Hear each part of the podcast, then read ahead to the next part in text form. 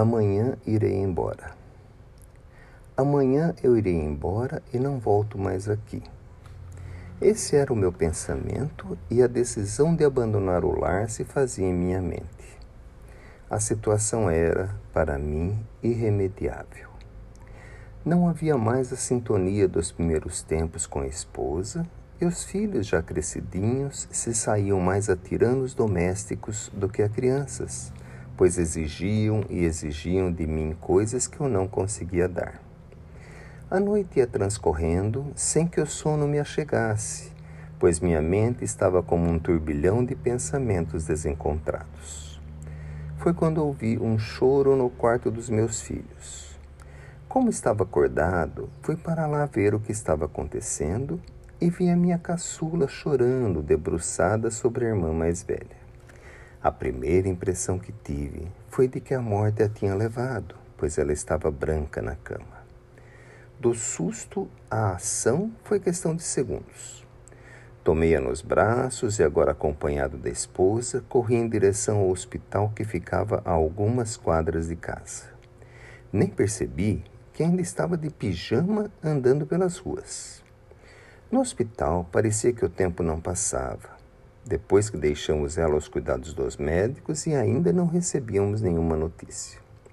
Minha esposa se pôs a rezar ao meu lado um dos costumes que me irritava e que causava já várias discussões entre nós. Mas nessa hora procurei ouvir o que ela murmurava e compreendi que ela pedia a Deus pela saúde da nossa filha e agradecia por eu estar acordado numa hora de tanta necessidade. Deixei-me levar por estes murmúrios da oração e vi uma senhora chegar ao seu lado e lhe disse alguma coisa aos ouvidos. Perguntei o que era, pois eu não tinha ouvido e ela me falou. Ela me disse que a menina está bem e que não nos preocupamos tanto e que agradecemos a Jesus a filha que temos.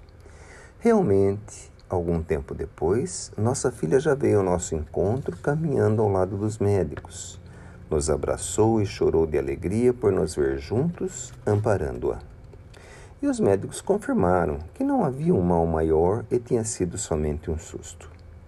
Voltamos para casa e, pela primeira vez na vida, concordei em sentar-me à mesa de orações junto com a esposa e os três filhos, para agradecer de o mal não ter sido tão grave.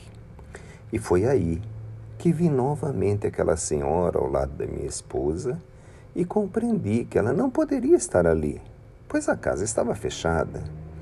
E minha esposa, com paciência, me disse que tinha muitas coisas a me explicar sobre a vida que continua depois da morte, mas que naquele momento devemos agradecer a espiritualidade que tinha evitado que um mal maior se fizesse. Eu compreendi no íntimo que ela estava falando, apesar dela nunca ter ficado sabendo dos meus pensamentos e da decisão que tinha tomado naquela noite e que felizmente não levei a efeito.